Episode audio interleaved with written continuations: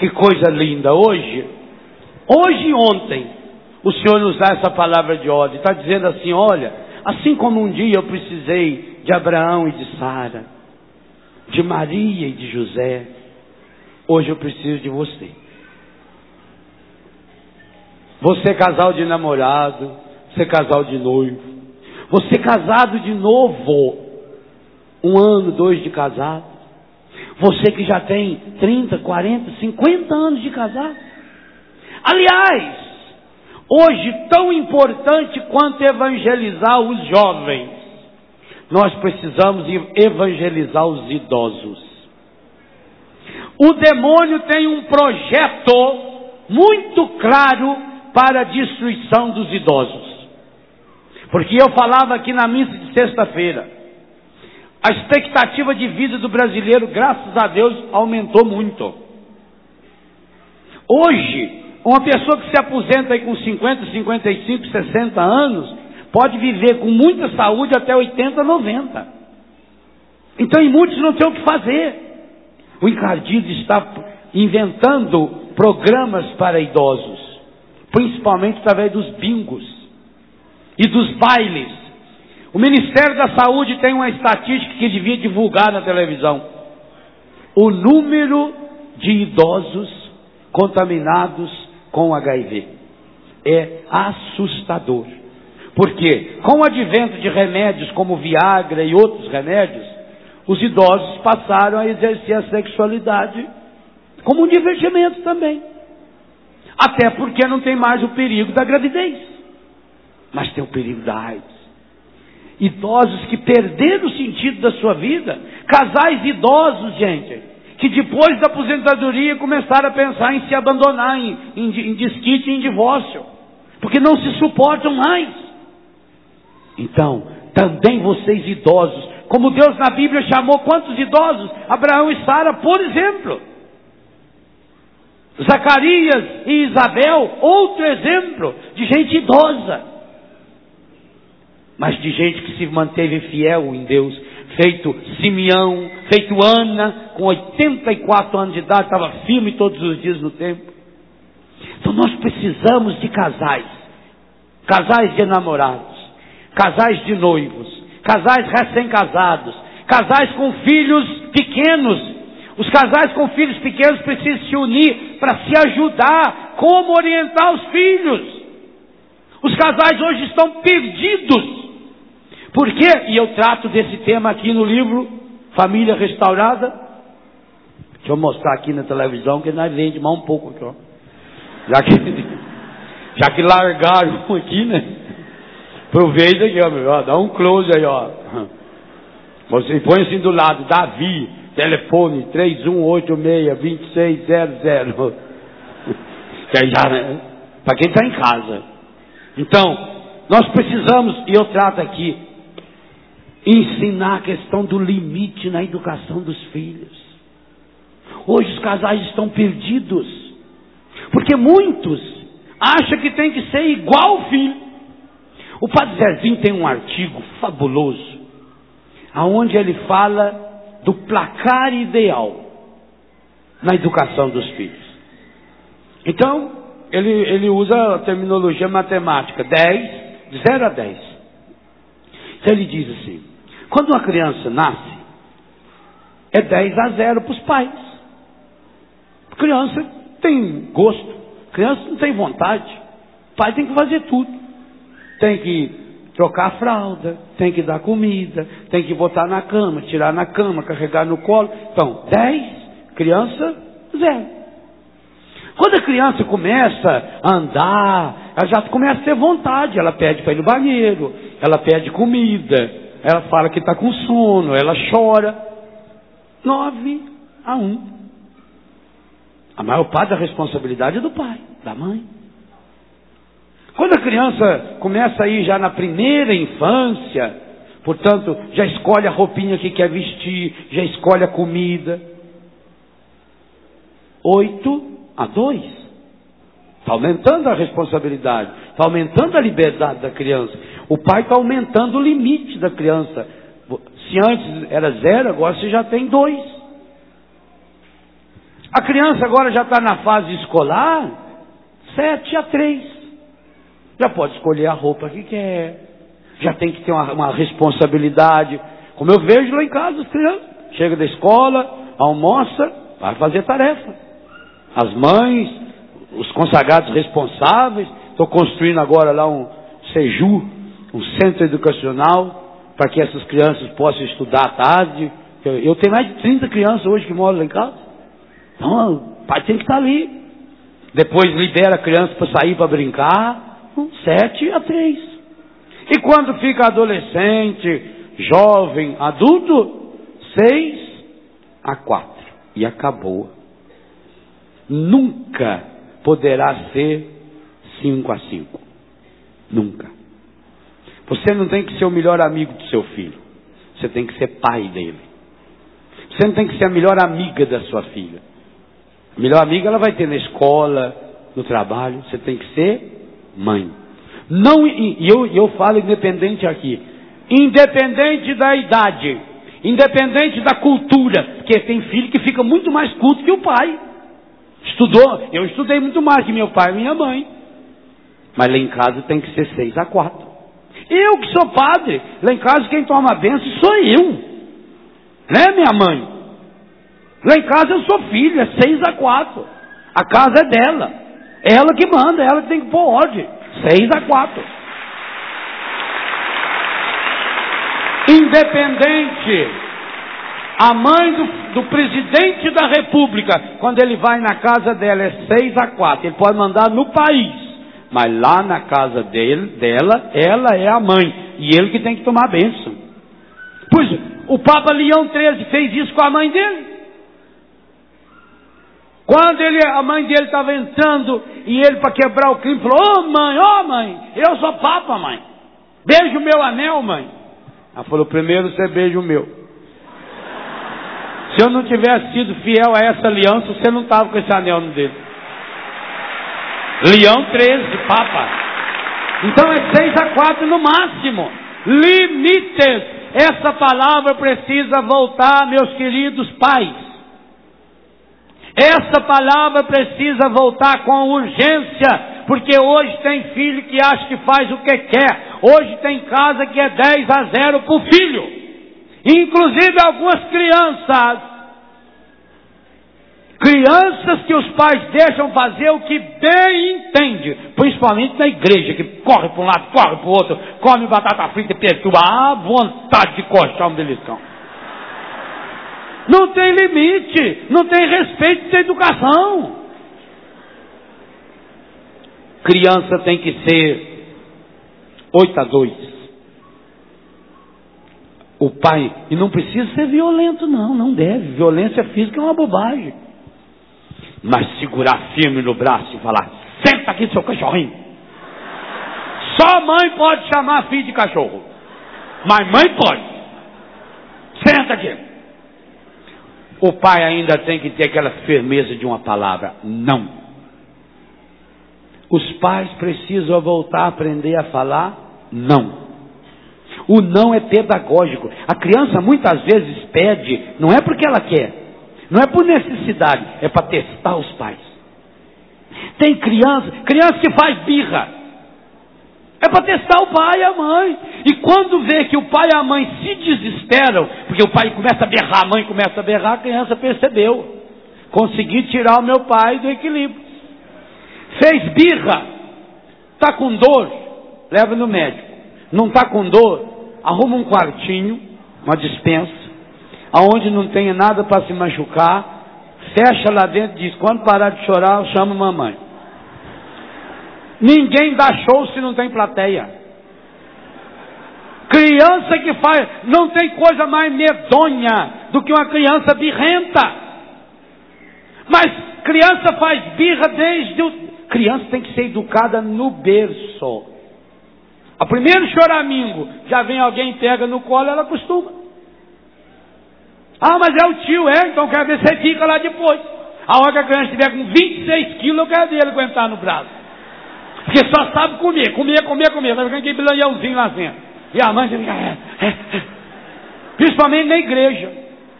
Não, tem que ter limite, tem que ter ordem, tem que ter disciplina. O que falta para muito jovem, para muita criança é disciplina. Quantos pais pagam escola caro para o filho? Mensalidades escolares um absurdo. Mas não vê se o filho está estudando ou não está. Não olha se faz ou se não faz tarefa. Não comparece numa reunião de diretoria de escola. Nada. Aí no final do ano, a criança reprova. E não é por deficiência, é por falta de disciplina. E é para isso que o Senhor está chamando vocês também. Vocês pais precisam ajudar a evangelizar os pais. Então, casado de novo tem filho pequeno, ajudar a evangelizar os casados de novos que têm filho pequeno. O pessoal aí da meia idade, que já está casado há 20, 25, 30 anos, ajudar a evangelizar esses casais, e aí tem uma responsabilidade a mais. Porque você com 25, 30 anos de casado, você já tem filho na idade de casar ou já esteja casando. Então você vai ajudar também os jovens casais, os jovens namorados. Está faltando, gente, uma trilha segura. Está faltando esse limite seguro, inclusive no namoro. Na minha casa, meus pais nunca proibiram nenhum filho de namorar, nunca. Meus pais nunca se intrometeram no namoro dos filhos. Mas nós sabíamos que existia uma linha, e inclusive era uma linha que valia para os homens igualzinho para as mulheres. Meus pais nunca criaram nós, os rapazes, diferentes das mulheres. A liberdade que os rapazes tinham lá em casa, as mulheres também tinham. Igualzinho. E aquilo que meu pai e minha mãe exigia das meninas, exigia dos meninos também. Isso é limite. Isso é colocar uma trilha segura. E nós temos a trilha segura que é o Evangelho. Mas hoje, Jesus está dizendo essa frase para você: é preciso ir primeiro às ovelhas perdidas à casa de Israel. Meu irmão, minha irmã, as ovelhas perdidas à casa de Israel que o Evangelho fala são os seus familiares. É lá que você precisa ir. E talvez vai precisar fazer uma revolução. Talvez no começo vai ser muito difícil. Pai e mãe que, que o filho já tem aí 12, 13, 14, 15, 17 anos, já tem a sua televisão lá no quarto. Pois o pai e a mãe que quiser ser fiel ao evangelho vai ter que tirar essa televisão de lá. É, vai comprar briga. Mas o que, que você prefere? Que o seu filho perca a televisão ou se perca nos quintos dos infernos? Escolha. Isso vale. Se ele tiver 25 anos de idade, vale também para ele. Seu filho está se trancando no quarto de. tempo todo, você para entrar no quarto do seu filho tem que pagar ingresso. Tem que marcar a hora. E cada vez que você chega lá, você acha que ele estava na missa da canção nova, com turíbulo, porque ele queimou incenso. Ele queima incenso, você não sentiu o cheiro da maconha que ele queimou lá antes. Se o seu filho mora na sua casa, ele tem 20, 25, 30 anos de idade, na sua casa manda você, e é 6 a 4, no máximo. Ele quer levar os amigos para fumar maconha no quarto? Ele que vai alugar um quarto e morar numa pensão. Ele quer levar as namoradas ou os namorados para o quarto, ele que aluga um motel e vai morar lá. Mas não na sua casa, na sua casa manda você. A sua casa tem que ser consagrada, a sua casa tem que ser abençoada. E eu falo um capítulo especial nesse livro, que vocês pais têm o dom e o dever de abençoar. Você tem que abençoar a sua casa. Mãe tem que abençoar a cama do filho. Pai tem que abençoar o quarto do filho. Aquilo que você tem tem que ser abençoado. Seu carro tem que ser abençoado. Se você vai emprestar o carro para o seu filho, desde que ele seja maior de idade, tenha documentação, seja responsável e mereça fez por merecer, ele tem que ter limite. Você tem que dizer aonde ele pode ir, quando ele tem que voltar. E de vez em quando você tem que ir lá olhar para ver se a quilometragem foi o que ele falou mesmo, se ele deixou em dia ah, o combustível como você mandou. Tem que fazer isso. Porque trata-se hoje, meus irmãos, da salvação eterna dos nossos filhos e filhas. Nós não estamos falando em pedagogia, não. Nós estamos falando em salvação. Nós estamos falando em evangelho. Infelizmente, Muitos jovens hoje caminham decididamente para o inferno. E a culpa é dos pais. Porque levar para o céu é difícil. O caminho para o céu, Jesus já falou, é estreito. É subida. Exige renúncia, exige sacrifício, exige comprar briga. Mas tem que fazer. E não é esperar, ah, que pena que eu não fiz. Não, você vai ter que fazer. E se você não fez com os filhos, vai começar a fazer com seus netos. Porque qual é a avô que quer que o neto vá para o inferno? E ele vai. Se continuar desse jeito, criança faz o que quer, come o que quer, na hora que quer, do jeito que quer, joga comida fora, faz birra, vira para lá, vira para cá, todo mundo acha bonitinho. Ai, coisa linda. Aliás, tem aí os dez mandamentos para transformar o seu filho no marginal. Está logo no final do livro aqui. Estou ensinando vocês, olha bem. Dez maneiras de estragar o filho. Página 170. Dar tudo o que eles querem. Tudo que o filho pediu, dá. Acha graça quando diz palavrão. Ai que belezinha. Fala de novo. Dá puta, fala. Ai que lindo. Não é bonitinho o jeito que ele fala? Ele não, ele não fala filho, dá e fala assim, dá puta. Ai que lindo. Acha bonitinho, né? Nunca dá orientação religiosa. Não. Meu filho não, não precisa ir na igreja, não precisa de catequese. Quando ele ficar adulto, ele vai escolher a religião dele. Ótimo. Por que, que não deixou também ele escolher o nome depois de adulto? Por que, que não deixou escolher se queria ir na escola também depois de adulto? Por que não queria escolher, deixar escolher se ia andar de roupa depois de adulto? Deixa tudo depois de adulto. Não dê formação religiosa para o seu filho, logo ele é um marginal. Junta o que eles deixam jogado e desarrumado. Sai catando. Olha, se a criança teve mão para jogar no chão, não tem mão para catar? Oh. Até cachorro aprende. Meus cachorrinhos estão aprendendo aonde fazer xixi. Vocês não viram o que eles fizeram aqui hoje? Não fizeram. Eles sabem que não. Em casa também, eles dormem lá dentro do meu quarto. Limpinho. Às vezes eles ficam loucos na porta. Cruza a perninha. Aí eu abro a porta, ah, que testa. Tá lá. Acha um toquinho. Ah, belezinho. Acha uma moitinha, senta. Ainda fica olhando na gente com aquela carinha. Criança aprende porque cachorro aprende porque criança não vai aprender. Criança e criação é a mesma palavra. Educa. Se a criança tem força para jogar no chão, tem força para catar. Quinto, discuta e briga na presença deles. Meus pais viveram 52 anos de casados. Hoje papai está no céu. Nunca, nunca, nenhum de nós filhos ouvimos uma discussão dos meus pais. Nunca. Se eles discutiram, nós não sabemos. Vocês não estão bem? No quarto resolva. Fala baixo. Aliás, por que que o marido sentado na cabeceira da mesa, a mulher do outro lado da mesa, eles começam a brigar, por que que eles começam a falar alto? Vocês estão tão pertinho um do outro. E berra. E mete soco na mesa e quebra tudo. E grita. Para que você precisa gritar se está perto? A gente grita com quem está lá. Ô, oh, você lá na saída. Pega lá para mim, por favor. Você vai pescar hoje? Não, não, hoje eu vou pescar. Eu pensei que você ia pescar. Aí você pode gritar. Mas com gente perto, para que, que eu preciso gritar?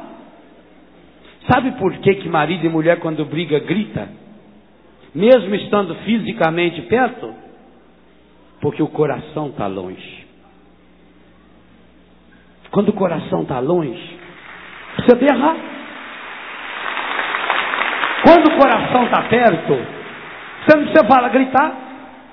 Aliás, quando o coração está perto, você fala sussurrado, querida. Amor. Não precisa nem falar, você faz gesto. Abraço. Igual hoje de manhã. Ela o envolveu no chale rosa. 30 anos. Esse Charlie Rosa será inesquecível. Quando o coração está perto, não precisa nem falar. Ó, encosta aqui. Encosta sua cabecinha no meu ombro e chora. Coisa boa, não é? Mas quando o coração está longe, você pode estar tá fisicamente perto, tem que berrar. Não grita, não grita. Não grita com seus filhos. E por favor, não briga na frente deles. Se vocês, Deus o livre guarde, precisar brigar, vai longe. Lá briga, só os dois. Criança que escuta a briga dos pais. Seis, abarrotá-los de brinquedo, dinheiro, mimos e superproteção. Eu tenho tanta pena quando eu vejo um pai ou uma mãe mostrar os brinquedos do filho, que tem que ter um quarto só para guardar. Quem tem muito não valoriza nenhum. Eu me lembro que minhas duas irmãs, a Célia e a Aziz, uma vez ganharam de uma tia nossa uma boneca.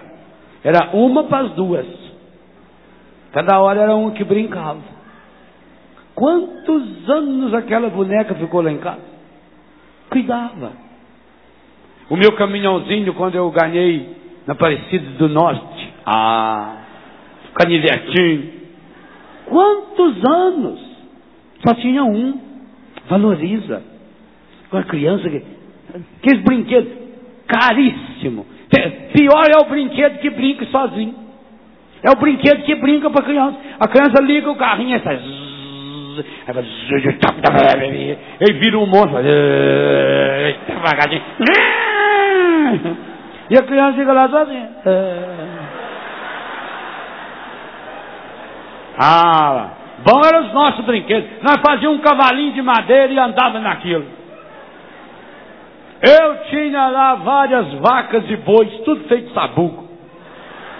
Depois que a gente foi crescendo, foi precisando de sabugo. E aí, acabei com, acabei com o meu plantel. Aí fazia as vaquinhas de, de sabugo, fazia de chuchu, não, mamãe nunca deixou fazer de chuchu. Chuchu é, para comer. Mamãe não deixava brincar com chuchu, não, é sagrado, comida é sagrado. Você tinha criatividade. Pular aqueles quadradinhos que eles faziam no chão. Tão, tão? Pular corda, jogar maré, brincar de tourada. Criança era tudo saudável. Hoje não, hoje fica tudo uns bobinhos lentinhos lá. Liga o botãozinho, ou senão fica lá no videogame. Aperta, aperta. Pior que tem uns adultos que fica junto e babando.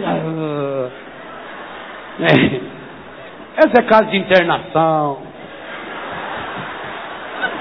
Dependendo da idade. Se você tem mais de sete anos de idade e gosta de brincar com isso, por favor, consulte um psiquiatra. Dinheiro para criança, mesma coisa. Que tristeza, eu era diretor de um colégio de Santa Catarina, eu via criança tirar dinheiro do bolso que eu não tinha no meu. Nota grande. Pai que dá dinheiro assim para criança. Mimos de superproteção. Não, não. Ô oh, meu irmão, deixa, deixa cair um pouco, deixa esfolar um pouco. Criança, quando ela cai por conta própria, o peso do corpo dela não machuca, não. Deixa cair. Só assim que aprende a levantar. Olha os cabritos como eles educam os cabritinhos. Em casa uma vez tinha uma cabrita que eu achei que ela era débil mental. A Dorothy.